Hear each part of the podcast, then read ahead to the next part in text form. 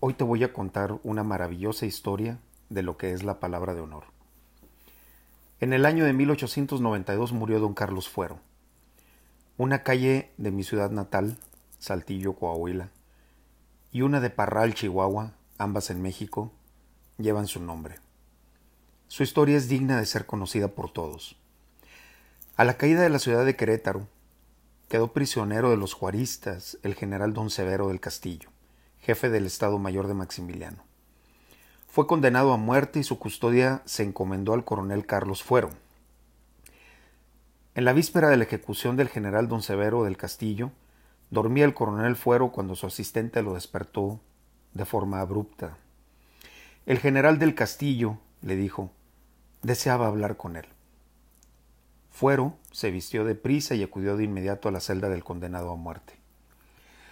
Él no olvidaba que el general don Severo del Castillo había sido amigo de su padre. Carlos, le dijo el general, perdona que te haya hecho despertar.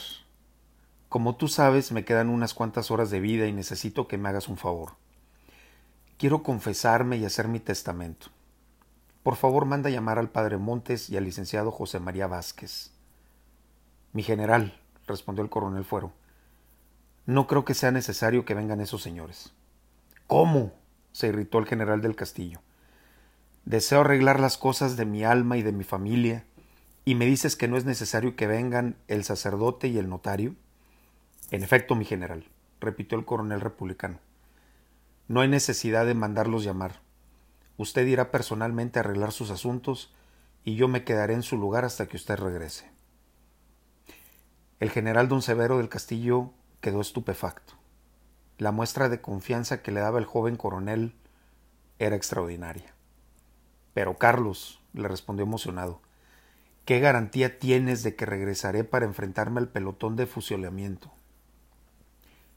Su palabra de honor, mi general, contestó Fuero. Ya la tienes, dijo don Severo abrazando al joven coronel.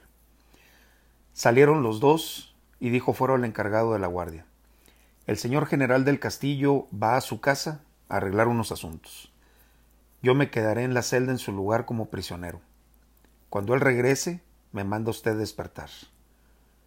A la mañana siguiente, cuando llegó al cuartel el superior de fuero, que era el general Sóstenes Rocha, el encargado de la guardia le informó de todo lo que había sucedido.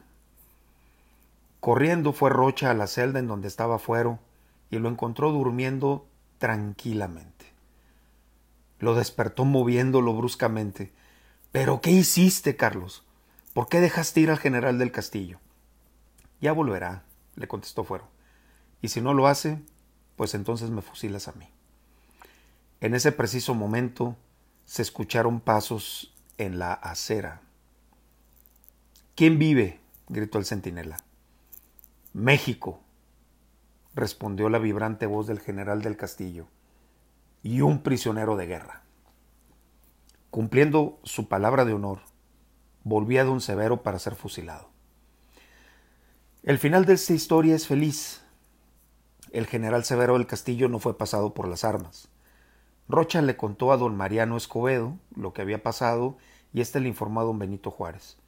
El benemérito, conmovido por la magnanimidad de estos dos militares, indultó al general y ordenó la suspensión de cualquier procedimiento en contra del coronel Fuero.